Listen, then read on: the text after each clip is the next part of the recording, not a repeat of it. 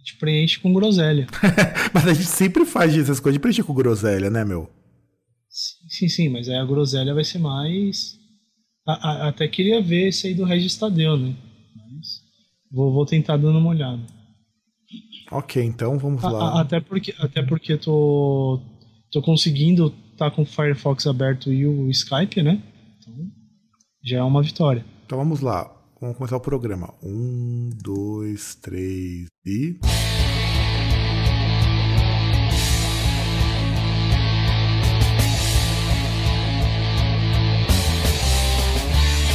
Agora você está ouvindo Groundcast.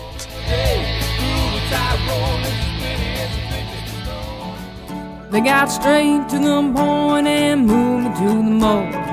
Down from the autopsy on the second floor. They called him a specialist named Jonathan Wright. Figured if he'd gonna do it, I'd be going out of sight. Let's bring him back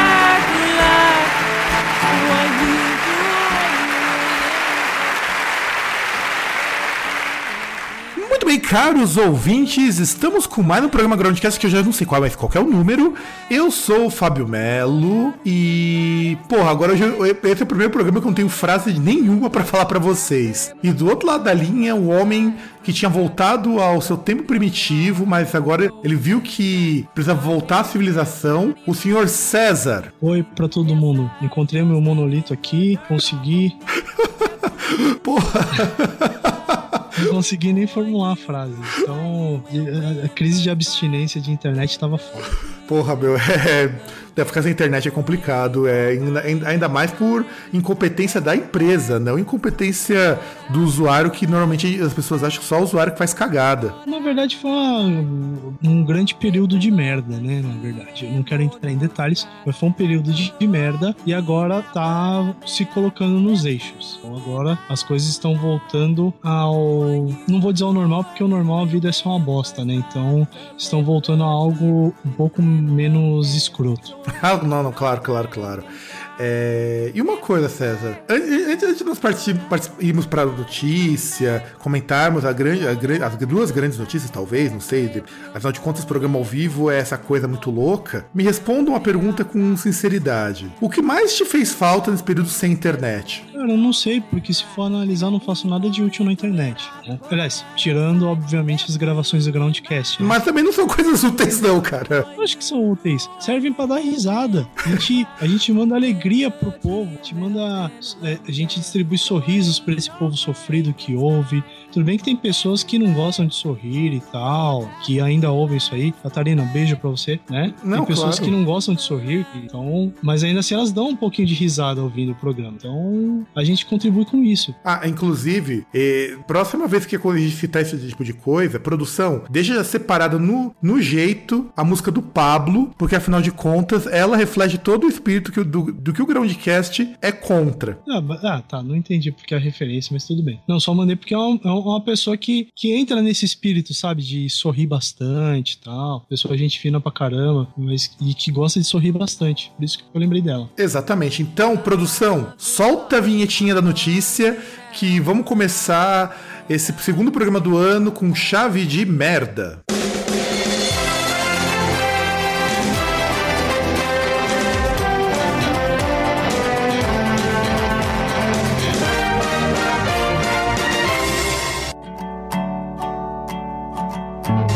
bem, meus caros amigos, minhas caras amigas, meu caro César. Vamos começar hoje com uma notícia muito relevante do meio metal. É, dando uma olhada no Blabbermouth, o ex-baterista Dave Lombardo dá a seguinte declaração: Um monte de bandas de metal precisam hoje de mais criatividade. Antes do César comentar alguma coisa, deixa eu contextualizar. No dia 3 de fevereiro, o Luiz César Pimentel, do portal R7, fez uma entrevista junto com o Dave Lombardo, que, tá, que, que hoje é baterista do filme, e o Max Kolesny, do Crisium, durante a visita do Dave no Brasil. E, e essa entrevista foi transcrita pro, pro Blabbermouth. Eu tô falando Blabbermouth porque eu não vou dar é, link pro R7. E aí, o que ele vai criticar? Que os bateristas de metal fazem uma É, como, como, vamos ver se eu consigo dizer que é isso aqui sem ser muito técnico. Faz uma coisa que a gente chama de overplay. César, você conhece essa técnica chamada overplay? Olha, eu não, não conheço, mas eu imagino, assim, que seja algo próximo daquilo que a gente já definiu aqui, como, no caso, pensando em guitarristas, da punheta guitarrística. Seria algo próximo, assim, na bateria. Exatamente. certo? O, exatamente. Overplay é o seguinte: é você dar uma importância desnecessária para alguma coisa no meio musical. Então você tem, por exemplo, bandas de power metal tem uma tendência a fazer guitarra de esgana frango. Bandas de trash. Ou aqueles solos de teclado de 40 minutos, né? Ah, sim, sim, sim, não, claro. E aí, esse overplay pro baterista funciona mais ou menos assim. Eu não sei se o César acompanha, eu pelo menos acompanhava quando era um pouquinho mais novo, no começo do Groundcast também via alguma coisa.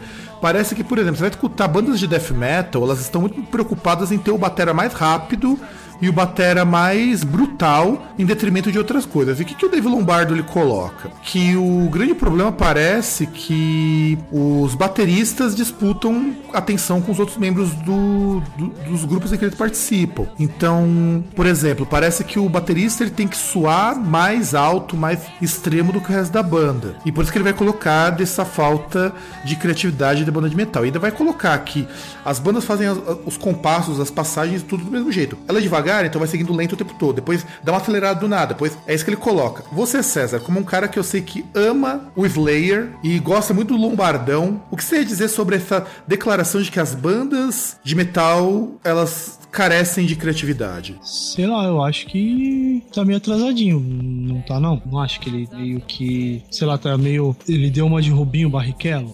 Não acha?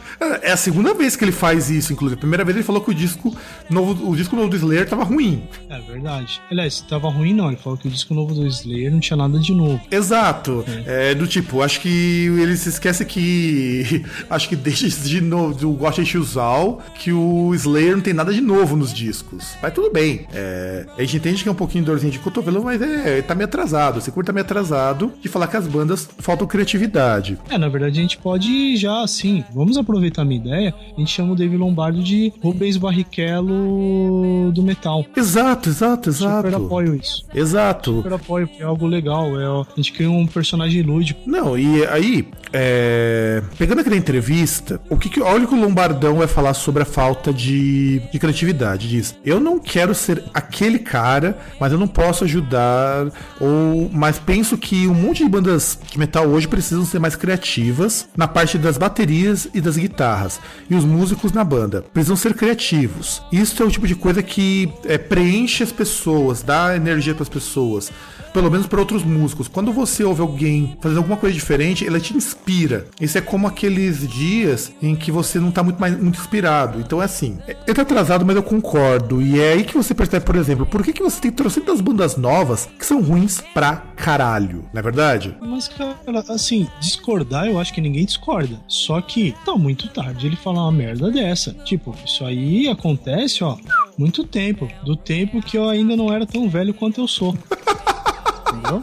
Porra, bicho. Só pra você ter uma ideia. Porra, bicho. do timing aí, entendeu? Não, não, não, não. É, o, não só a questão do timing, o que acontece que eu vejo no Slayer, o Slayer é um exemplo, porque até porque ele participou disso daí, é, vou pegar bandas que vocês provavelmente conhecem mais. Vamos pensar por o Angra, cara, o Angra. Você escutou o novo do Angra? O Angra ainda existe? pois é, eles lançaram um disco esse ano, esse não, final do ano passado, não lembro agora, foda-se, com o Leone no vocal. Eu, eu, eu achava que a última coisa que eles tinham feito com o Fábio Leone foi o aquela turnê, acho que do Angels Cry, não foi? Então, eles gravaram o disco mais novo é com ele. E assim, cara, tá muito ruim, meu. Na verdade, tá muito zoado. Caramba, consegue ser pior do que com o Barbie Girl e do Falache? Cara, não. É, assim, você escutou o disco anterior que foi lançado com o Falasque, o Aqua? Ouvi algumas coisas. O que, que, o que, o que, que você. Um tempo dessa porra desse disco. Né? Exatamente, acho que faz uns 4, 5 anos. Se alguém tiver ouvido aqui, corrija a gente depois. Porque isso aqui nem tava na pauta, inclusive. É... O que, que você achou das músicas, daquele disco lá do Aqua? Cara, eu não lembro. Eu O que eu lembro mais vagamente é do single, que chegaram a me passar o single, né, primeiro, e depois até cheguei a baixar o disco, mas não me recordo do disco. Então, mas esse single, o que, que você lembra dele? Você, você gostou do que você ouviu? Cara, eu lembro que era muito meia boca. Então, eu agora eu vou te falar uma revelação sensacional. O disco novo do Angra faz essa, esse single parecer ótimo. E eu acho que até o nome do, do single era Rising Thunder. É, assim. Rising Thunder. Puta música chata pra caralho. Holy shit. Caramba, consegue ser mais chato ainda. Mas, mas aí que tá. Tirando assim, beleza. A, a Barbie não tá mais no, na banda, mas assim, a formação continua mesmo, não continua? Tipo. Não, e não tem. Moreiro. Então, e parece que o. O, o Batera que tinha voltado, o Confessori saiu de novo. Confessori? Caralho, esse aí também, pelo amor de Deus, hein? Podia chamar de Rafael Pinto, né? Entra e sai, entra e sai. É Rodrigo Pinto. Rodrigo é, ou Rafael? É Rodrigo, pô. O Rafael é o guitarrista. É, o Rodrigo, Rodrigo Confessori Pinto, né? Porque ele entra e sai, entra e sai. Não, é. é assim, e o pior, cara, é que isso, isso que o Lombardão fala, a gente até pode destacar numa outra notícia, um texto, na verdade, que saiu lá no Combate Rock rock de que a gente está importando covers, cara. Mas isso aí não é novo. Tinha umas bandas covers, assim, que vinham pra cá, isso aí acho que desde o finzinho da década de 90. Mas aí que tá, vinha Mas uma. É agora, obviamente, virou um negócio mais. proporções maiores, né? Cara, você tem uma ideia, o negócio é tão obsceno, tão absurdo, é tão absurdo, que bandas de som autoral estão abrindo para bandas cover. Como assim? pois é, pois é. Inclusive do texto que eu passei para você, tava falando da parte que parece que uma banda de metal antiga até tava abrindo. Deixa eu ver se eu até acho o link da notícia aqui que eu passei, porque eu passei. Aliás, o link da notícia não, eu postei no meu perfil isso. E agora eu não vou lembrar, depois foda-se, depois eu procuro isso. E bandas covers estrangeiras descobrem o Brasil para nosso azar. Isso. Da... Exato. Olha bem essa notícia. Aliás, me passa o link aí que eu tô que eu tô com preguiça. Aliás, deixa eu até digitar aqui. É bandas estrangeiras. Qual, qual é o título mesmo? Bandas cover estrangeiras descobrem o Brasil. Para o nosso azar. Desco... Mandei pra você. Ah, obrigado. Ó, bandas cover estrangeiras descobrem o Brasil. Da, do dia 25 de janeiro, por exemplo, que nós, nós não estamos tão atrasados assim. Ó. 29. Você, você tem. Hum, deixa eu ver aqui que eu tinha falado. É. Ah, foda-se. Deixa eu pegar aqui do link, porque. Então, ó, ele coloca aqui que quem vai vir, quem veio ou tocou aqui, ó, o áudio Club recebeu Let's Zepp, que é uma banda cover, a melhor banda cover de Led Zeppelin do mundo. E quem abriu Nossa. Echoes Pink Floyd, que é a melhor banda brasileira de cover do Pink Floyd. E quem fez o aquecimento? Não, não, é, não, não, calma aí, calma aí, calma aí. O título, não, não, vamos contextualizar, vamos passar pro quem tá ouvindo merece a informação vinda da forma mais precisa possível. Banda Echoes Pink Floyd São Paulo. Esse é o nome todo da banda. É, exato. Banda é... brasileira considerada a melhor cover dos ingleses ingleses fora da Europa e uma das três melhores do mundo. Pois é. segundo é. algumas reportagens nacionais e estrangeiras. Olha o tamanho da merda. Então, mas isso daí foi a abertura de uma banda cover de Led Zeppelin. Sim, mas o problema é que teve uma outra banda que também tocou, né? Exatamente, o República. Fazer a abertura da abertura. Exato. E é uma banda de som próprio. Olha, olha, olha. A banda tentando, tentando divulgar o seu som, a sua, a sua música autoral. Ela foi a abertura da abertura. Pois é. Foi tipo o traje a rigor do, do, do, do cover do Led Zeppelin. Né? Exato. Né? Só cara. pra lembrar daquele. Acho que do Lola Palusa foi o SWU. É, o quê? aquele rolo do, do traje a rigor do, acho, acho, Sting. Acho que foi SWU. É, foi SW, foi SW. Enfim, dane-se. Dá no mesmo. Enfim, tipo, os, fizeram dos caras, tipo, ser o, o traje a rigor do cover do Led Zeppelin. Não, exatamente né? não. E, e, até, e, e, até ele fala aqui que teve a propaganda tal de uma rádio, a Kiss FM, né? Que ama ficar fazendo propaganda de tocar música ruim, né? Ultimamente os caras amam tocar música ruim, essas músicas novas, esses indies sem vergonha do caralho, e fazer propaganda de show de banda cover. Foda. Exatamente, não. E ainda por cima, a única banda de som autoral é a abertura da banda de abertura. Cara, não, não. Sim, não, é, não, não, é, é aquela fala que, tipo assim, se, se, se o show principal ele começa, sei lá, umas nove da noite, a banda que vai tocar lá pra seis e meia. Não, não, produção, produção. É, solta é, um Holy Crap aí pra gente. Holy crap, dude! Porque, porra, meu, não dá, cara, não dá. E, e sem contar que, assim, por exemplo, se pensar nesse negócio, tipo, a, a, a banda principal ela toca às nove. Então, assim, a outra ela deve tocar lá umas oito, umas sete e meia. É, a, a abertura da abertura, se ela tiver um set mais ou menos, ela começa a tocar lá por umas seis horas. Cara, é, vou contextualizar. Em São Paulo, é, que ele fala que. Não fala onde foi o show, né? Fala. Fala no Audio Club. Onde fica esse Sabe onde ele fica? Não, mas vamos perguntar ao senhor Google. Senhor Google, nos diga onde fica o Audio Club. Fica lá na Barra Funda, perto do memorial. Ah, é. É um, é um treco aí. Um, um negócio meio escondido que fica ali na Francisco Matarazzo, né? Isso, isso mesmo. Cheguei a ouvir falar. Fica, fica é, praticamente assim, fica em frente do Parque da Água Branca, né? Isso, isso mesmo. Então, vou- vou contextualizar. Tem assim, tem metrô e tem linha, tem, tem um corredor de ônibus que passa ali na frente. Mas, por exemplo, se você estiver saindo, vamos lá, da Praça da Sé, que é o centro de São Paulo, para chegar lá nesse lugar, para você ver a, o show da banda de abertura, 6 horas da tarde, teria que sair umas 4 e meia. Pelo menos. Sem contar o seguinte, ninguém chega e para ver a primeira banda. E, e- e- e o pior é o seguinte, eu não tô falando que você vai sair, porque o, por exemplo, se você for de metrô, você vai demorar. De metrô, eu acho que você demora, sei lá, uns Uns 30 minutos. 10 minutos. Não, metrô, mas andar um pouquinho dá Não, quase. não, não, não, não. A, a- a viagem do metrô. Só, só a viagem do metrô são uns 10 minutos. Só que, por exemplo, da estação de metrô até o esse lugar são mais uns 15, 20 minutos de caminhada. E nós estamos falando da hora do rush. Então, assim, até você conseguir entrar na porra do trem na Sé, é absurdo. Você, demora uns 20 minutos pra você conseguir uma fresta e, e se enfiar dentro, dentro de um trem. Você vai, tipo, sardinha em lata mesmo. Não, é que isso aqui considera que o show foi num sábado, tá? Mas enfim, isso mostra o quanto que o pessoal tá sem criatividade, quanto o Lombardão, vulgo Rubinho Barrichello do Metal, tá atrasado. Produção, é, nós nem falamos o que nós íamos falar hoje no programa, então solta a vinhetinha de transição do bloco que nós vamos falar sobre a gourmetização dos shows de rock. Muito bem.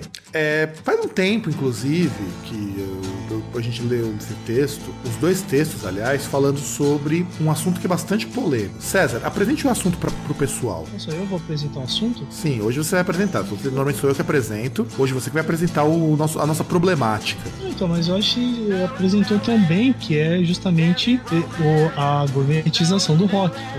Eu, eu não sou bom de fazer apresentação. Já, já mostrei na abertura que eu não tô lá. é, como é que eu posso? Não tô muito bom assim na, em definições e tal. Minha verbosidade não tá lá muito apurada. But, vamos, vamos, vamos, Não, doite, doite nada. Eu acabo aí. Então vamos. É, deixa eu até achar o. Porque nós temos dois textos que falam sobre isso. É, você tem o texto lá do, do Combate Rock, né? Acho, que- acho que o Combate Rock, eu nem tô com os links aqui. Você, lembra, você tá com o link? Do, você lembra dos textos? Não, Então, que tem um texto aí da. Acho que é do Estado, né? São Paulo. É do Combate que é Rock. do, do Alexandre Bazan, né? A camarotização do rock and roll. Sim, que vai.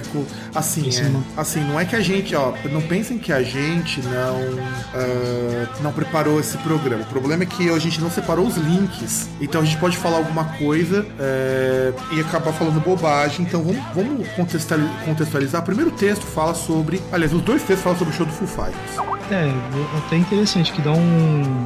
Eles dão um contraponto legal, porque eles pegam o mesmo assunto, né? Que, que na verdade, sim, foi algo de, de bastante repercussão, né? Foi a passagem avassaladora do Foo Fighters pelo Brasil. né? Exatamente. Você lembra? Foo Fighters, aquela, aquela banda engraçadinha do ex-baterista do Nirvana, que, por exemplo, faz um, faz um videoclipe lá satirizando a propaganda do Mentos. Esse aí, Foo Fighters. Que nunca foi uma grande banda. Nunca foi uma banda Não assim. é, não é nunca foi, não é, não é, não é. A gente tem que lembrar que é uma banda que pode estar na ascendente, apesar de já ter quase um, deixa eu ver, tem quase uns 20 anos de estrada. Considerando que a banda acabou e voltou. Nós temos que lembrar isso daí. Sim, ma- mas é assim, até assim, vou explicar. Ninguém tá falando que a banda é ruim, ninguém tá falando que a banda é uma bosta. E é até legal, eu gosto de algumas músicas. Não, e não, é, uma, tudo isso. e não é uma banda zoada, é uma banda, assim, é, é uma banda que tá dentro da média. Eu sempre falo que é uma banda que não é ruim, não é uma banda boa. É uma banda que tá na média. E nunca foi uma banda que fez um grande alarde que, nossa, nós somos uma banda fodida pra caralho. Ou o David Grohl mesmo nunca se envolveu muito com aquela coisa do Nirvana, ou com as polêmicas. A única polêmica que ele se metia era com a Courtney Love, mas parece que ele já se ajeitado. Mas o importante não é isso. O importante é que a gente lembra o seguinte: o que, qual, que, qual que é a tônica nesse programa? É como o show de rock, ou como o rock no geral, se tornou uma coisa gourmet? Na verdade, é a vida, né?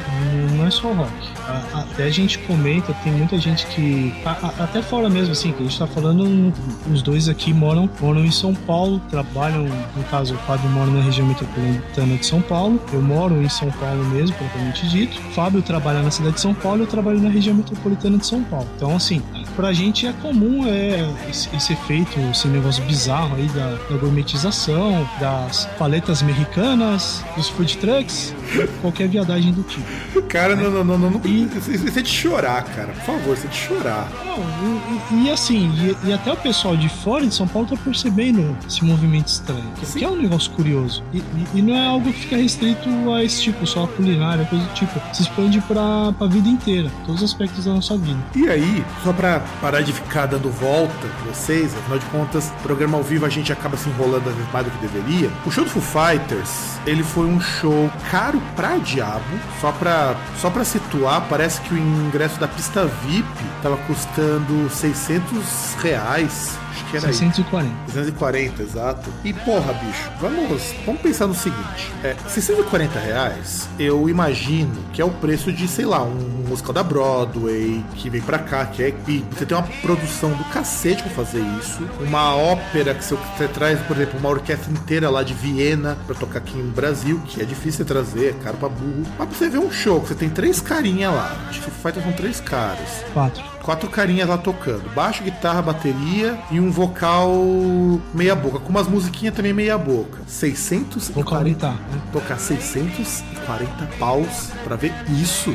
Não, é que assim, de novo, não tá desmerecendo o Full Fighters, mas assim, é aquela banda engraçadinha, que tem as musiquinhas que são legaisinhas e tal. Aquelas musiquinhas pra você ficar ouvindo, pra você curtir e tal. E assim, é que obviamente eu sou a pior pessoa pra falar nisso. Porque eu acho que 140 reais não é pra você gastar com banda nenhuma. Nenhuma, nenhuma. A, a, não ser que você esteja entre os top 10 da Forbes, não há nenhum motivo plausível pra você gastar 640 reais pra ver alguém tocar alguma coisa. Não, aí, vamos, aí nós vamos ter que pensar no seguinte: não é, não é, o problema não é só esse preço exagerado. Qual que é a característica dessa gourmetização de merda que nós temos aqui em São Paulo? São coisas que são aparentemente pobres, aparentemente populares. Eu sempre tenho que dizer aparentemente pra gente não cair no erro de achar que, que é popular no estilo geral. E qual que é o grande problema, qual que é a, a, grande mazela que a gente vê com relação a isso? Você tem a mesma coisa no show do Foo Fighters, você teria, sei lá, num show do CPM 22, pagando 10 vezes o preço. É, pra mim o ponto nem é esse. O ponto,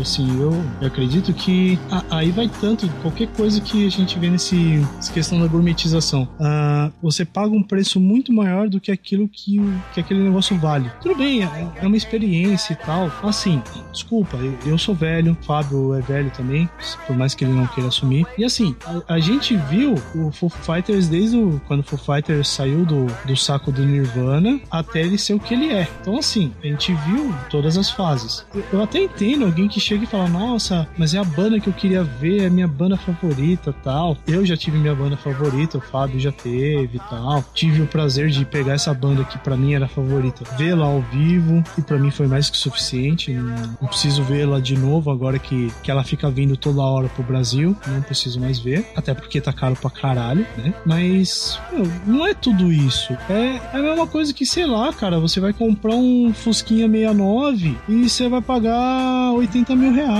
Ô, cara, se você tiver sorte, né, cara, de pagar 80 mil reais, Fusquinha 69 hoje é vintage, meu. É, não vou falar nada porque tava pesquisando uns negocinhos, viu? Manja aqueles Passats antigos, os Passat tipo 80, 86 tal. É, eu tô ligado. Andei... Tinha um Passat, acho que era Passat TS, que era turbo e tal. Eu, eu vi um Passat por 50 mil. Beleza, e outros carros, mais ou menos assim, mesmo naipe, preço igual ou maior. Cara, você imagina o dia que eu resolveram vender Brasília Cara, olha, eu acho que eu consigo achar que pra você é uma variante pelo menos uns 40 mil reais. Caralho. Mano, eu acho que os caras tinham que te pagar pra você poder ter um carro desse, cara.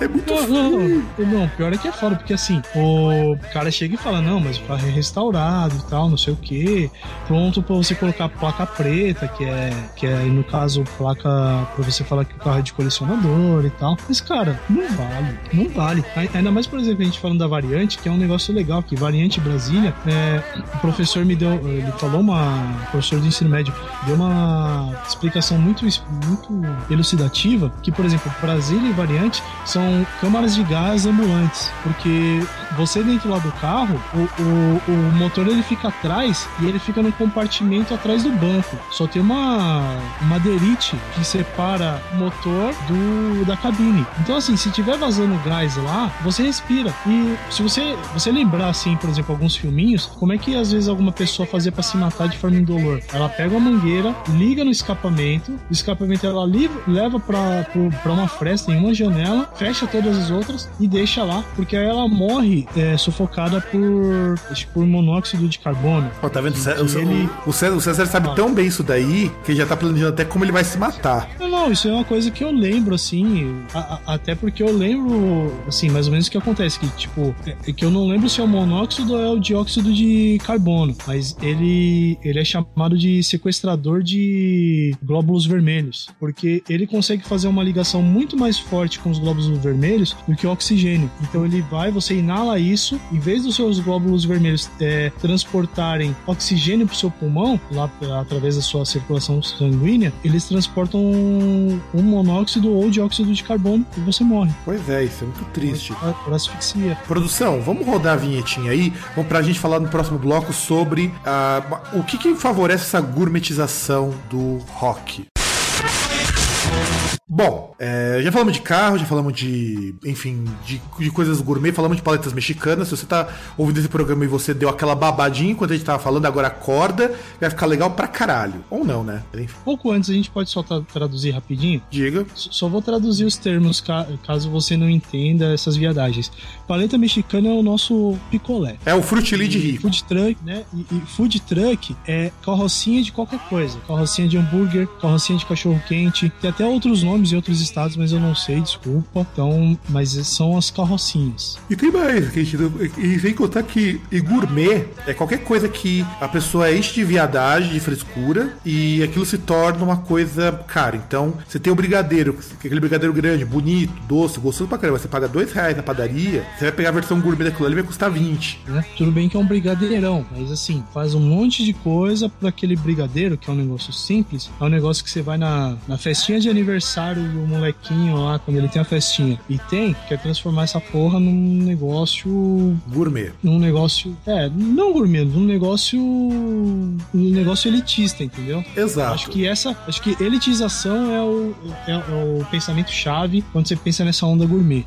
E aí, pra mim, a gourmetização do rock em São Paulo começou com a criação do objeto mais nefasto, mais terrível, mais idiota, mais hipócrita, mais de pau no rabo, que é a pista VIP. César, manifeste o seu apreço pela pista VIP. Ainda bem que a gente tá sincronizado. Eu tava pensando justamente nisso. Pista V. Tava na ponta da minha língua. Pois é, não, pista VIP é o tipo de coisa que quem inventou isso devia morrer com um taco de beisebol enfiado no cu, cheio de farpa, porque, mano, você a pista já é um lugar de pobre lá, o- ainda mais quando você tem o Snake Pit lá, que é o lugar onde as pessoas se esmagam, se fodem e tudo mais. Aí um, um cidadão, eu não lembro qual foi o primeiro show que teve isso, implementou nesse show a pista VIP, que é você dividir a pista em duas. E eu cheguei a ver pista dividida em três. Eu não lembro de qual show que foi.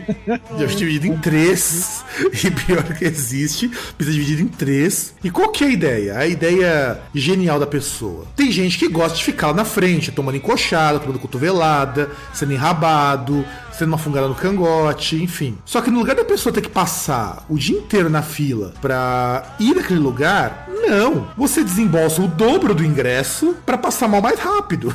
É essa a ideia. Não, e pra você entrar direto lá, né? Exato, pra você entrar direto Porque e se fuder. Você consegue chegar na entradinha lá da pista VIP, né? Você chega, entra lá e consegue ir lá na frente. Você não precisa ficar acampando é, dois, três dias para esperar o show. Que eu também acho uma babaquice, mas não julgo quem faz isso. Exato, eu julgo mais quem compra, compra pista VIP porque é um idiota do que o cara que faz isso. Sabe por quê? É, embora eu acho que é uma bobagem danada a pessoa chegar, sei lá, uma semana antes, como acontece lá no show do Justin Bieber, que tinha, aliás, tinha moça chegando um mês antes na fila, mas isso não vem ao caso. Aliás, no, no Rio de Janeiro, a gente teve um problema com o. Não sei se foi, foi a vara lá de, de, de família, não sei qual que foi o órgão, o nome exatamente, que ele entrou com. Houve um protesto deles, porque assim, pai e mãe deixando assim, tipo, o show do Justin Bieber acho que foi no, no mês de outubro, sei lá, foi no mês que tinha aula. E o pai e mãe deixando o filho ficar na porra da fila uma semana inteira perdendo aula, caralho. Pois é, pois é, eu, eu vi isso daí, deu rolo, um rolo danado. Inclusive, me parece que nesse show e o da Lady Gaga também, eles proibiram pessoas de chegarem antes do dia do show. Mas enfim, pista VIP é, não, é, não é coisa de Jesus, é coisa de. É coisa, é coisa do. de qualquer cidadão, menos coisa de Deus, coisa divina, porque, primeiro, você consegue tirar um lucro de gente que é idiota. E sabe o que, é pior? Eu conheço gente que defende a pista VIP. Cara, é, é, que eu não tenho aqui o link, mas eu lembro na época lá saudosa do Fotolog, coisas desse tipo, né? Os jovenzinhos não vão lembrar disso, que é pré-Instagram, coisas pré-Flickr. Não, talvez eles lembrem. se você, você essa, essa, galerinha tudo conhece a Marimun, provavelmente vai saber o que. Não vai saber o que foi a febre do Fotolog, mas Fotolog com certeza conhece. É, deve, deve, conhecer. Então, assim, eu lembro de ver no, em Fotolog de uma, uma moça, de uma Soila, né? Ela comemorando, falando, né? Que aqui pra quem pode, pista VIP no Ozzy, não sei o quê. E você vê a foto da, da moça, eu tô me autocensurando, por isso que eu tô demorando. Porque eu estaria com uma torrente de palavrões é, intermináveis né? Então eu tô tentando me controlar, por isso eu demoro. A, a mocinha em questão, e você vê ela assim na foto do show, tipo, que ela tava com. Tava lá com, com uniformezinho normal de show lá, camiseta do Oz e tal, não sei o que. Assim, você vê a camisa dela toda, toda encharcada, porque choveu pra caralho no dia do show, maquiagem toda borrada, choveu pra caralho, e ela toda feliz da vida porque ela pegou pista VIP. Porque, porque isso é especial, isso é espetacular. Ela é uma pessoa totalmente excelente por causa disso. Tipo, ela conseguiu subir na vida, ela virou alguém porque ela estava na pista VIP no show do Ozzy. A emoção do César é tão grande que ele vai falando por sílabas.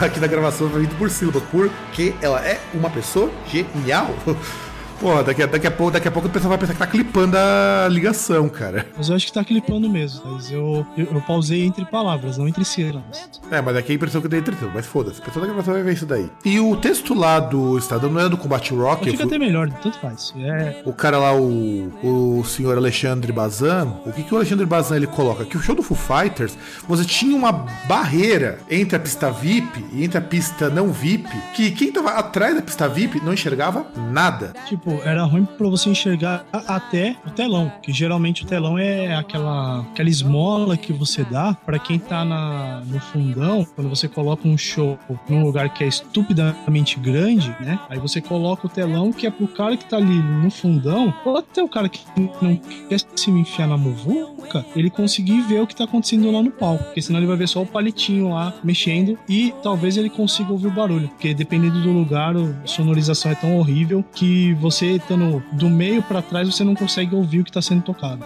Exato. E aí, uh, lembrando disso daí, esse problema, você não conseguia nem ver o telão, então você pode ter uma ideia que é, o isolamento era muito grande. E o pior, tem idiota que paga pra isso. Tem idiota que devia pegar, assim, merda, cagar na mão, esfregar na cara e falar, me chama de idiota, me chama de babaquinha. Eu penso isso, pelo menos. Então, e, é, e é legal até porque, assim, esse artigo do, do Alexandre Baselli é interessante porque ele tirou uma foto mostrando justamente isso. E você vê que, por exemplo, no palco você não consegue enxergar. Do ponto onde ele tirou a foto, você consegue ver o telão que está mais à esquerda, está mais à direita, e o que está no meio lá do palco você não consegue enxergar. Logo, você não consegue enxergar o palco. E, sei lá, eu acho que pessoa que passa, paga pista VIP merecia cair todo mês no golpe do bilhete premiado.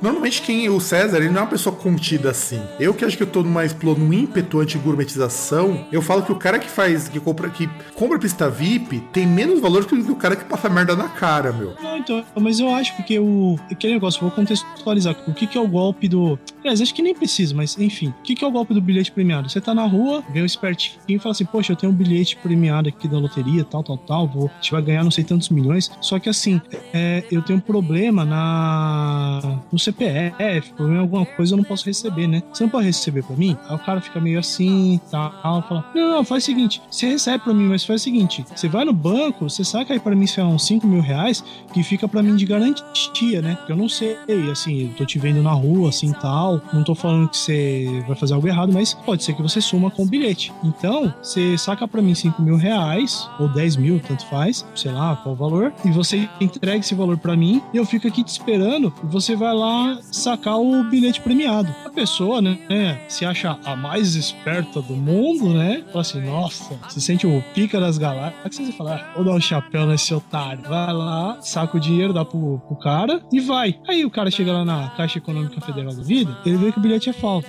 E aí ele volta, cadê o fulano com o dinheiro dele? Pois Sumiu. é. Parece o. Parece o cérebro do Lobão. Sumiu.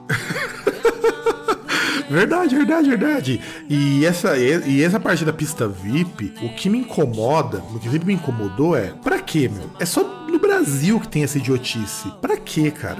É, assim, não que eu, assim, eu acho que as pessoas precisam se matar para poder ficar lá na frente, porque eu também acho isso uma baquice danada. Mas, bicho, cara, se você compra pista VIP, ó, eu só tenho, só tenho que dizer que eu lamento, mas você é um idiota. Então, até pra gente mudar o ritmo disso aqui, que não... Tô começar... seu diploma de retardado. Exatamente, produção. Roda a vinheta pra gente falar, pra gente trocar o assunto, porque senão eu vou começar a xingar meio mundo.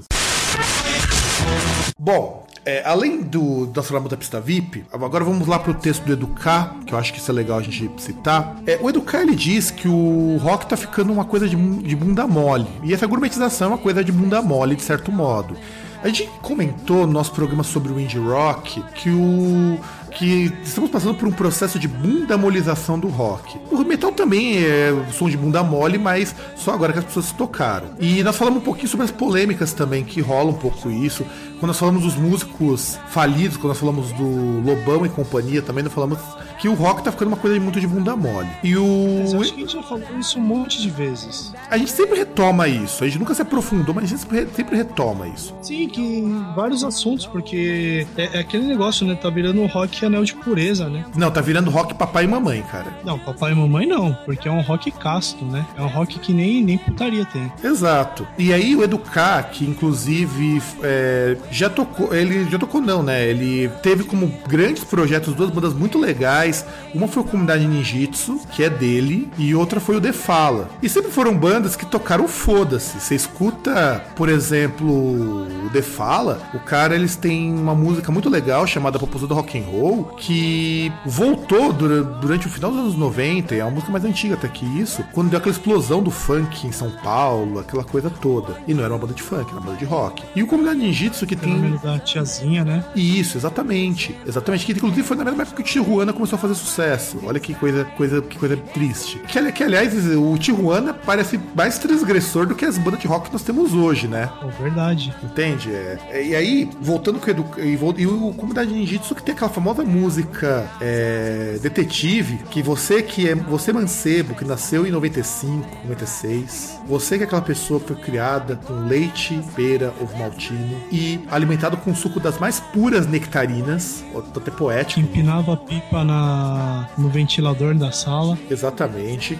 Você provavelmente nunca escutou essa pérola da música brasileira, que é a música Detetive, que inclusive fez um baita de um sucesso, acho que de 96. Eu fiz um, um artigo lá no Groundcast, eu também vou linkar aqui embaixo, que é da. do. do eu, ó, você precisa ter uma ideia. Eu tô tão em alfa depois do, do, show que eu vi ontem, né? Depois do evento que eu participei ontem, que eu tô até esquecendo o nome das sessões. É, enfim, é, que fala sobre comunidade ninjitsu. Comunidade ninjitsu uma banda muito legal, tá e tudo mais. E o que o Educar coloca que é importante da gente ressaltar? Parece que o rock tem medo de provocar, cara. Você olha o Foo Fighters, cara, ô bandazinha hoje que tá lenta, cara. Eu sei que você provavelmente vai escutar, deve curtir Foo Fighters pra caralho. E você quer saber? Pau no teu cu. Pronto. Que isso? Por que tanta violência, jovem? Imagina, eu tô sendo, eu tô sendo sutil. Não, e, e até porque assim, você tem que contextualizar. O problema não é. De novo, a gente não tá questionando a qualidade da banda. O, o problema é que, o, por exemplo, você pega o Foo Fighters, é muita música bonitinha, muita música. Você é, não, não tem contestação de nada. O negócio, no máximo, tem as musiquinhas de superação. Mas você não tem nada. Você não tem nada, por exemplo, que o seu pai ouça e torça o nariz, entendeu? Se, se tem algo que seu pai, tiozão letra C, tiozão do churrasco, ele vai ouvir e vai achar legal. Isso não é bom. Não, isso é verdade, isso não é bom mesmo. E, e qual que é o problema que eu vejo também nisso, além do dessa, desse problema de tornar as coisas gourmet, etc. Quando a gente tá falando desse rock bunda mole, a gente não pode esquecer também que, além de não ter contestação, as letras são todas letras muito como que eu posso dizer? É muito, é, é, é, é muito letra família, sabe? Não que eu acho que o rock precise contestar, precise chocar o tempo todo. A liberdade do gênero recai sobre isso. Você poder fazer sobre o que você quiser. Mas, pô, parece que tá virando regra você não provocar, porque você precisa tocar nas rádios, que isso é importante. Você precisa agradar os pais, porque tem que liberar os filhos para ir pro show. Caralho, mas que merda. Inclusive, César, você tá de mandar uma, uma foto. Sei que, seu, sei que você tá clipando aí por conta que seu computador é do tempo das cavernas mas olha, isso é um exemplo. Eu tô passando essa foto, inclusive, depois eu vou colocar no post. Vê se isso não é um exemplo de cara que toca rock e honra as calças e honra o rock e o metal. não, diga, diga, diga, diga, diga. Não, pra começar assim, uma das pessoas mais injustiçadas da história do rock, né? Pô, cara, mas, de passagem. mas o cara tá com uma costela, cara, porra. Grande, grande Blaze Bailey, o, uma das. Meu, Blaze Bailey que é o, é o sinônimo do tiozão letra C. Não, cara, de, não, com um churrasco, cara, por favor, né, cara? Ele, ele, ele consegue ter mais con contestação do que essas bandinhas de merda, cara. Sim, não, e, e, já começa assim, nessa costeleta que ele tem que vai de cima da orelha até a, a, a barba, assim, mas não tem o bigode, né, pra, pra vir junto, né? As duas costeletas, né? Careca, e comendo, mostrando aqui a costela, né? E, e isso, esse tipo de foto que eu falei, quando eu falei daquela questão do Instagram e tal, que o pessoal tira foto de comida, esse é o tipo de foto que eu acho que merece aparecer no Instagram. Eu também acho, eu também acho. Inclusive, essa foto foi tirada um dia antes da gravação desse programa. Diz isso não é style, isso, cara. Isso não dá um, dá um orgulho. E ver esse sorriso, ver essa, costela, ver essa costeleta, ver essa costela. Tu, é, é, a encarnação de tudo que o rock não tem hoje, cara. Que o Foo Fighters não tem. Você não, você é orgulho vai... de ser brasileiro. Exatamente, você não é vai ver. orgulho de ser brasileiro, sabendo que ele comeu esse negócio no Brasil. Exato, você não vai ver o Foo Fighters numa churrascaria rodízio, cara. E, e não, Verdade, e pra... o Foo Fighters vai estar tá lá no, no backstage tomando água mineral. Exato. E, e, detalhe, na foto é uma foto tão assim, é, vamos dizer assim, é, assim ela, ela, exala a, a, pureza de ser um, de, de, daquele rock, daquele rock transgressor que Eu ao, já percebi o que, que você vai falar. Que ao fundo você tem dois peão de obra, cara. Meu, é, é não tem palavras para isso. de coca de dois litros. Exato, cara. Exato, meu, exato. Não tem o que descrever aí, cara.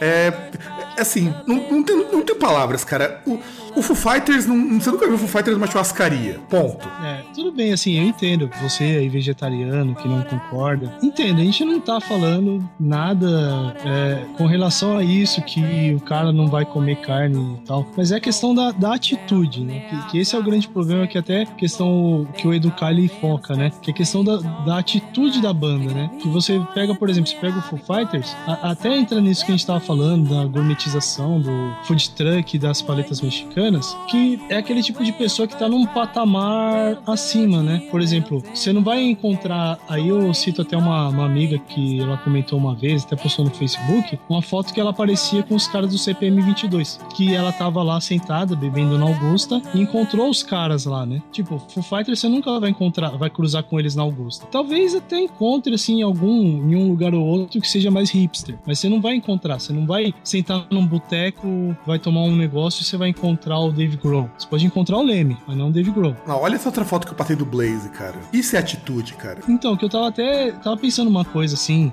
essa tarde e tal, que eu tava tentando montar um line-up pra quando sair do papel o Groundcast Music Festival. Eu acho que o Blaze, ele acabou de conseguir o, o seu passe para tocar em um dos dias. Que passe, cara. Ele vai ser o curador do festival, cara. Tem que ter ele como curador, não, cara. curador eu não digo.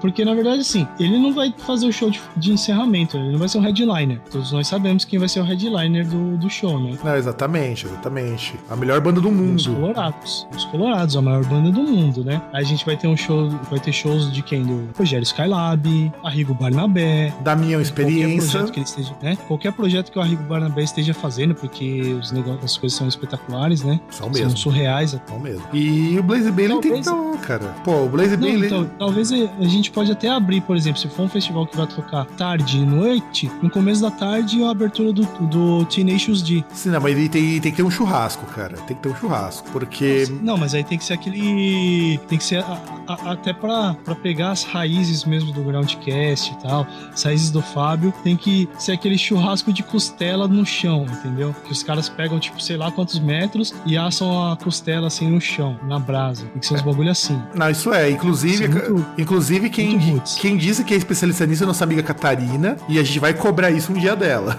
Pô, ela é especialista, nem sabia. Vou, vou, cobrar. A gente pode marcar um dia aí e tal. É que eu não como costela, cara. Aí. É que eu não como costela, mas no dia até faço uma força. Eu como qualquer coisa que tiver carne, eu como, porra.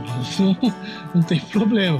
O único problema é fazer uma sujeira do caralho, tá ligado? Porque não, e... Você tem que comer com a mão, porque tem, tem barba, bigode, então vai ser uma sujeira do caramba, vai ser uma cena desagradável. Não, e aí, e aí, vamos, vamos só pegar aí, agora o ponto-chave é a falta de atitude dessas bandas. É, que na verdade é uma falta de atitude, até o Edu Kylie mostra mais ou menos, a falta de atitude da sociedade em si. E na verdade o, é, a, a cultura pop ela mostra isso, que é a falta de atitude da sociedade em si. Eu, eu já citei que várias vezes que a gente falou sobre problemas com relação ao rock e tal, de que assim, que o rock ele foi quebrando tabus até chegar na parte de liberação sexual de direitos da mulher. Depois que virou nisso, depois que chegou nesse ponto, virou e falou, ó, deixa quieto, fodeu, vamos voltar. E foi para trás, e regrediu. É, exato, Por exato. a gente tem os Roger Moreira da vida.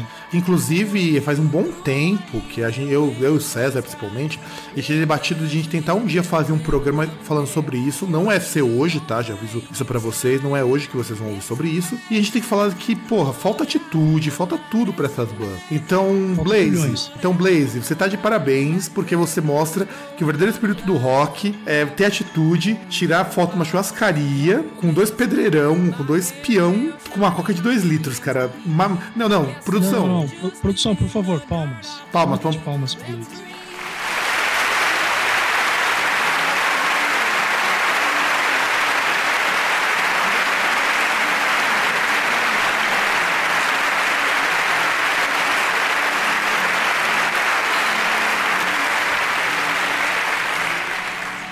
Então é isso aí, produção. Vamos virar o bloco para nós falarmos de que vai vir mais merda por aí. Olha, segundo Educar, aproveitando agora o texto dele, um problema que ele apontou, que na verdade eu já vi isso daí, o Vitor, ele ficou meio com medinho de falar sobre isso, quando eu tinha proposto pra gente fazer a pauta sobre isso. Ele fala que um grande problema que o rock se tornou essa porcaria que ele é hoje, diz respeito ao fato de que hoje tá tudo muito coxinha. César, disserte sobre isso, né? já, já que falamos de Roger Moreira, já que falamos de Lobão, disserte sobre isso. Então, na verdade, até é uma coisa assim, como eu disse, é um traço social que, até com relação. Você vê que as pessoas tiveram algumas conquistas, questão, questões econômicas, sociais. Você vê que várias pessoas estão ascendendo socialmente, né? Estão tendo acesso a coisas que não tinham antigamente e tal.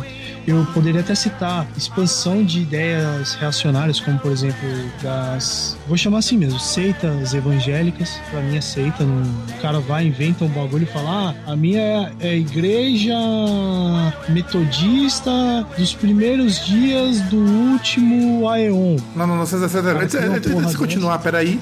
Eu tenho uma piadinha sem graça, porque afinal de contas você, você tá perdendo a tradição, cara, de contar piadinhas infames. Então deixa eu contar uma, uma aqui pra, pra gente quebrar um pouco do clima do programa. É, eu, já que você falou que tem aceita, também tem. Todas as igrejas são seita, que são aceita cartão, aceita cheque e aceita dinheiro à vista. Produção, por favor.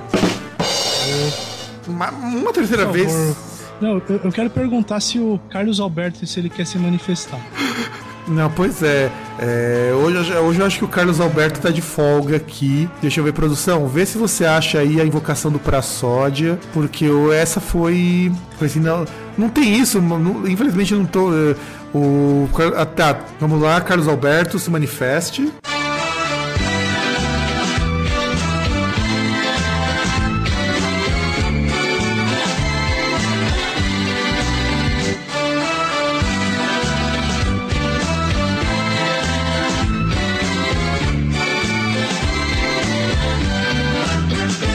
Pois é, né? Não, essa, sua piada foi tão infame que assim, né, ela, ela, conseguiu definir um novo nível das piadas infames. A, a sua piada ela merecia o tudumts, merecia a música do Praçódia e merecia ainda a risada do Carlos Alberto. pois não, mas, assim, eu, eu fiz isso de propósito porque o César, ele tradicionalmente é ele que puxa as piadas ruins. Mas não sei o que tá rolando, César. Piadas ruins? Não, piadas ruins. Não. São piadas de acordo com a minha idade, né? Desculpa. Desculpa por ser velho. Mas vocês vão envelhecer também, seus desgraçados. Só que vocês vão morrer antes. Pois é, pois é. Então, é, vamos voltar então Posso prosseguir? Então vamos prosseguir. É, prossiga o seu raciocínio, César. Então, assim, a, a, até você ver a questão, eu acho que essa parte religiosa é muito importante, porque você vê uma difusão de ideias reacionárias. Você, deu, você vê uma, por exemplo, um moleque de 18 anos que consegue falar algo do tipo: Poxa, quando tinha ditadura militar que era legal. Você, você vê uma merda dessa, entendeu? É, na verdade, você tem essa difusão dessas ideias reacionárias e, e assim, uh, em vários setores, e aí no caso a cultura, cultura popular, ela também faz parte, ela expressa esse tipo de coisa. Uh, antigamente, ela expressava o quê? Você pega, por exemplo, década de 60, década de 70, aquela época de liberação sexual e tal, que tinha as pessoas que reagiam, questão do hip com flower power. Então as músicas elas expressavam isso, essa vontade das pessoas é, é, expandirem os seus horizontes, ultrapassarem fronteiras e aí, no caso das formas mais diversas possíveis, através da sexualidade do consumo de narcóticos e coisas do tipo. E você vê também músicas de protesto em relação a causas específicas, por exemplo, o cara tá lá e tá numa vida de merda e ele protesta é, compondo uma música sobre isso, ou o cara protesta falando, cantando uma música sobre um problema que tem em outro lugar do mundo, mas é algo importante. E você vê que não. É, tudo bem que para mim é algo meio claro que o rock ele passou a ser bunda mole depois que o pessoal passou muito mais a se preocupar em é, fazer música sobre relacionamento relacionamento, né? Que, você vê bandas. Que o Gil Grande e o White Snake. Né? Sobre relacionamento, né? Que o Gil... Você vê o pessoal que faz um monte de música sobre relacionamento e você chega num, nesse ponto tão vazio, assim, de tema, tão mundano, tão vulgar. Não vulgar, assim, de parte sexual, mas vulgar de tão medíocre, sabe? De tão feijão com arroz, que você pega as bandas agora, elas tocam sobre os assuntos mais banais possíveis, sabe? E como são assuntos banais e os caras, as pessoas elas pensam naquele lance, poxa, é, eles veem como sucesso, poxa, mas a minha música tem que tocar na novela, minha música tem que tocar no rádio, minha música tem que ser usada para propaganda de desodorante, de, de, absorvente, música tem que, sei lá, o, o, Neymar quando chegar e comemorar ele tem que fazer a dancinha da minha música. Então chega nesse ponto que você tem que ir moldando cada vez mais ó, aquilo que você fala, o seu discurso e sua aparência para essa sociedade com esse pensamento retrógrado. E eu acho que é, que é isso que a gente chega nesse ponto da gourmetização. Exato, exato. E como se não bastasse, só pra gente poder deixar a coisa ainda pior, é, você tem dois, dois pontos que são dois pontos igualmente idiotas. Músicas que não falam de porra nenhuma, a gente sempre teve na história do rock. Te, sempre, sempre. Pô, Beatles fez muito isso. Embora o Beatles eu não goste, é uma banda que também fez muita coisa. Tem muitas das coisas que os Beatles fizeram são copiadas até hoje, mesmo não gostando dos Beatles. O pessoal do hard rock anos 70 fez muita música, muita música cretina. O Black Sabbath, cara, o Black Sabbath tem muita música cretina também. Pega Paranoid, cara, é uma música nada com nada. Mas esse. Mas é, Ramones. Ramones, pô. Ramones é, os caras mal sabem escrever. Não, os caras simplificavam até na hora de tocar, porra. Exato. Mas isso era você fazer uma oposição ao que o rock gourmet se tornou hoje. Hoje parece que você tem que ou falar de coisas muito banais, ou seja, você ter uma versão rock do Lucas Luco. Aliás, que acho que o Lucas Luco tá mais rock do que as bandas de rock. E é aquele esquema, né? Que o funk que tá mais rock do que o rock, né? Funk no Rio, né? Exato. No Rio, não de São Paulo. Exato, exato. E aí o que acontece? Você tem então esse ponto das letras extremamente babacas e essas letras eh, de dor de corno, tipo o Sonatarcha, que é uma banda que eu sei que você curte pra caralho. É uma banda de sertanejo. De sertanejo eu com... acho legal. É uma banda de sertanejo com metal. E o que acontece? Esse é o extremo da babaquice. Mas por outro lado, você tem as letras pseudo-intelectuais. É verdade, que aí já entra até naquela nossa nova MPB, né? Tem muita coisa querendo ser muito cabeça, mas que na verdade não é não. Não, e não só cabeça. Quando quer ser só cabeça, você ainda, você ainda daria para relevar, vai, você pega... É que não tem uma banda de metal que tem inteligência suficiente para isso, né, cara? Você conhece... ah, não, se você pensar que as pessoas que teoricamente têm inteligência para isso, tem, nossa, tem um QI de três dígitos, meu Deus, eu sou muito foda. O cara ele canta Mary Lou. Exatamente. Que é uma música que fala sobre uma galinha, cara. Não, tudo bem. Pra época aquilo era genial, para mostrar como que a coisa tava tão boboca, porque é, é engraçado, né, cara? Você pega o Roger, o cara tem umas letras, hoje elas são muito babacas, mas era uma contestação ao excesso, a, a excesso de babaquice que você tinha na rádio e que hoje ele cospe no prato que come, né, cara? Ah, mas é igual o Lobão, né, cara? O maluco foi preso pela ditadura, o cara foi torturado e falou: ah, foi nada, foi, foi de boa. Sim, o pessoal tá reclamando aí que arrancaram as unhas e tal, meu. Mó suave. Exato, não, e aí é, você, né? você pega esses pseudo-intelectuais, no, no rock você tem duas vertentes desse pseudo-intelectual. Ou é extremamente idiota, como é o caso do indie rock, ou é extremamente pedante, como é o caso do metal. É, porque aí você tem, ah, mas você vai ouvir o épica, é uma poesia, é contra a religião, não sei o que. Vai tomar no meio do teu cu, assim, bonito, porque não tem nada disso. É só uma letra babaquinha de um cara que pegou um texto bem senso comum e gravou uma música. Assim, não tem nada que te, peça, que faça pensar. Até black metal é mais contestador que essa bosta. E black metal chega a ser infantil. É, meu, é, é, é reflexo do que, do que vive a sociedade ocidental, né, cara? É reflexo, é reflexo do fã. Eu, eu, digo que é reflexo do fã. É o tipo de fã que curte rock. Sim, não, não. Então, exatamente. É, é o reflexo da cultura ocidental. Porque você tem que porque você acaba pegando todas essas bandas. Eu nem vou entrar nas bandas nacionais, porque isso já é bastante é chato chato. Mas nas estrangeiras, você não tem uma banda hoje que toca músicas que te obriga a pensar. Na verdade, eu, tô, eu penso que você pegar um disco de rock hoje é que nem você assistir o BBB. É uma fórmula que você consome e não questiona.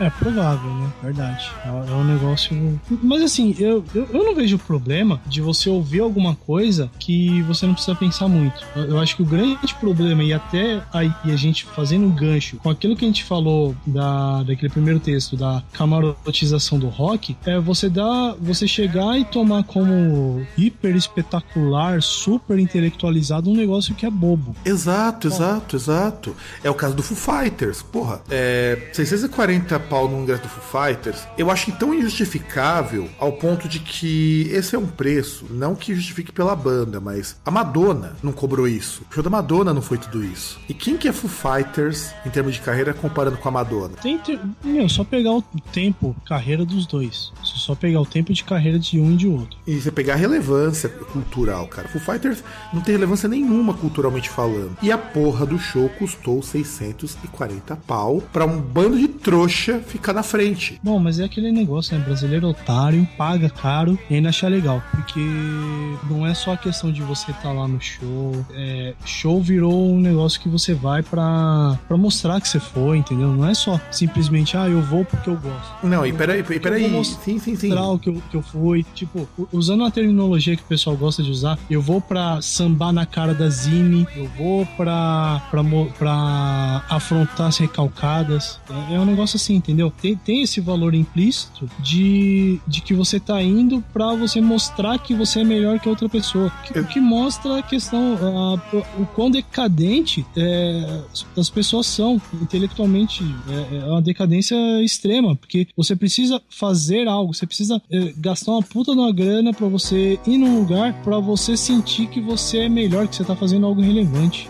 É, é triste, cara. Eu sinto pena de você. Não só de você que paga pista VIP, mas você que vai em show e que no fundo, no fundo, você não vai assumir. Assim, você não vai chegar pra mim, você não vai chegar na internet e vai falar: olha, eu vou em show só pra me aparecer porque minha vida é uma. porque eu sou um bosta. Apesar de ter emprego e tudo, eu sou um bosta, me sinto um bosta. Eu vou em show e fico mostrando no Instagram, essas coisas, pra as pessoas acharem que eu sou fodão. Eu sei que você não vai assumir isso, mas você vai ser no espelho, você vai lembrar disso que eu tô falando. Você é um bosta. E eu sinto pena de você, porque você é um bosta, você precisa fazer isso. Não, sem contar o seguinte: além dessa questão, quando a gente fala dessa parte da, da camaratização do show, você paga 640 contos, você deve imaginar, porra, eu vou estar tá tendo massageado nos pés com água quente da, das termas de uma é, de, de, um aquífero cheio de minerais do caralho a 4 e vão estar tá vendo o show sentado. Não, você vai estar tá vendo o mesmo show que você veria lá no Carioca Clube, que é um show que normalmente custa uns 80 conto, com o mesmo tipo de infraestrutura e que não tem banheiro para todo mundo. Sim, o show é o mesmo show que se não tivesse pista VIP e tal, a diferença é que você vai ficar um pouquinho mais pra frente.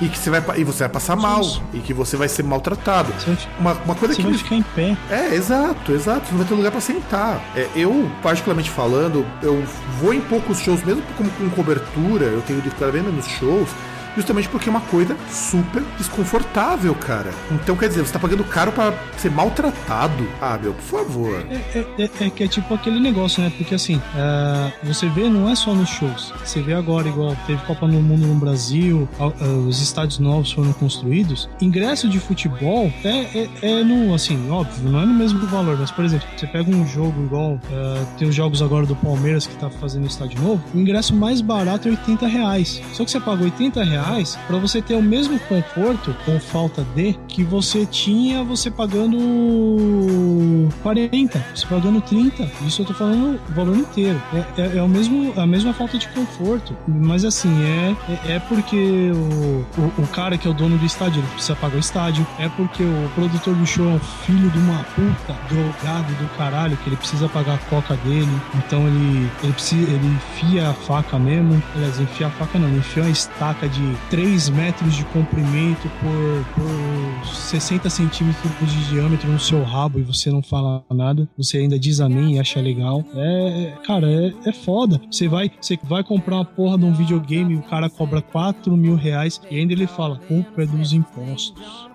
com a maior cara de pau do mundo, porra, e você aceita, você bate palma e você ainda aponta e fala, ah, é verdade, a culpa é do governo, a culpa é de imposto, não sei o que. Tipo, meu, se mata. Não, não, agora eu preciso falar uma coisa que eu acho muito importante. Essa realidade de produtor de show que faz esse tipo de sacanagem são produtores grandes, são produtores que têm patrocínio, são produtores que têm contato, são produtores de shows que vai no mínimo 5 mil pessoas, como foi o caso do Foo Fighter. Produtora menor. São shows que são divulgados em três, quatro rádios. Exato. Exato. Eu não tô falando do carinha lá que organiza o show, que muitas vezes tem que pedir dinheiro emprestado pro banco e rezar pro, pra vender o mínimo de ingressos. Porque o produtor pequeno que se lasca nessa, porque o produtor grande que tem dinheiro para investir, que poderia fazer um show mais barato, porque viria muito menos gente, muito mais gente, ele enfia a faca, é o efeito cascata, cara.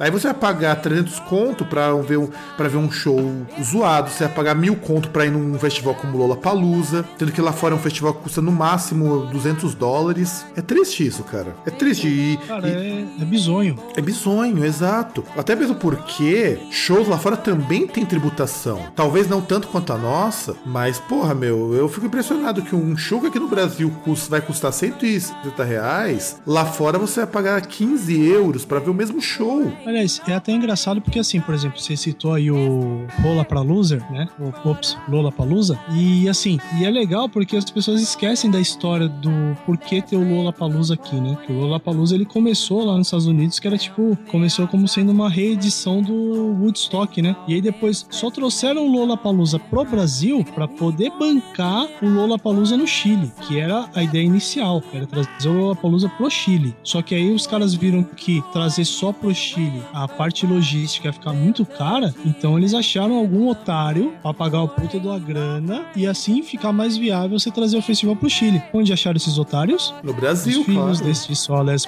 mãe gentil, pátria amada, Brasil. Pois é, cara, pois é. E é ridículo isso, cara.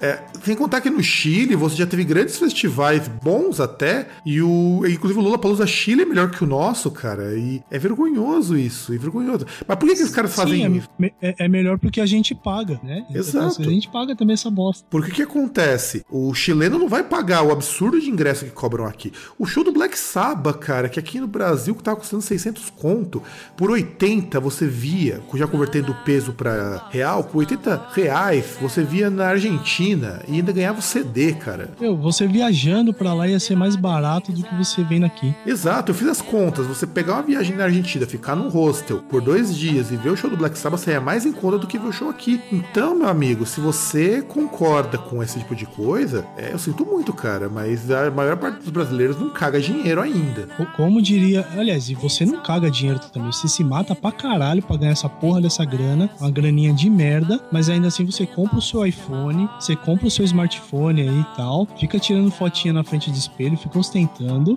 e fica tirando foto de show. E a gente sabe, a gente tá, Deus tá vendo essa zoeira. Deus tá vendo que você tá se matando pra pagar, você parcela na porra do cartão, mas ainda assim você fica pagando de ser alguém especial que você pode show à vontade porque não, não tem problema nenhum. Pra você é. Você mostra como se você fosse tipo o Ike Batista. Né? Que aliás é Não, tipo, o Ike Batista antes da, antes da pobreza, né? Porque a sua situação atual é a situação do Ike Batista agora. Só que você posa como se fosse o Ike Batista na lista da Forbes. Exatamente. Bom, e nós já falamos merda demais, nós já falamos coisa pra caramba, nos revoltamos demais. E você quer dizer mais uma, alguma última coisa, César? Eu, eu só queria citar uma, uma, um trecho filosófico, assim. Então, de uma, de uma obra de uma obra audiovisual recente, né? Brasileira. Então, é, então, então, então produção, então, produção, é, solta a musiquinha do momento de reflexão do César.